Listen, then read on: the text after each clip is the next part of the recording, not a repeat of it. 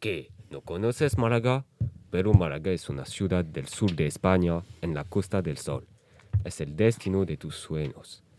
Esta zona balnearia de 370.000 habitantes tiene una atmósfera especial. Hay el sol y la playa. Es perfecto para evadirte solo o con tu familia. Además de la playa y del sol, Málaga, la ciudad de Picasso, tiene una fiesta artística con sus barrios pintados de grafitis. Por ejemplo, en el barrio de So podemos ver pinturas murales. Es el arte callejero. Este barrio es tranquilo con sus hoteles. cafés estilo hipster y hay calles peatolones. Está muy bien para pasearse. No dudes, ven a Málaga. Ir a Málaga desde 800 euros.